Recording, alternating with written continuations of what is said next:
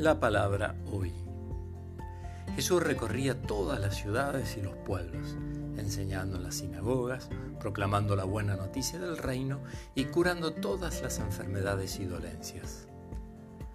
Al ver a la multitud tuvo compasión, porque estaban fatigados y abatidos como ovejas que no tienen pastor. Entonces dijo a sus discípulos, La cosecha es abundante, pero los trabajadores son pocos. Ruegan al dueño de los sembrados que envíe trabajadores para la cosecha. Del Evangelio de Mateo, el capítulo 9 del versículo 35 al 38.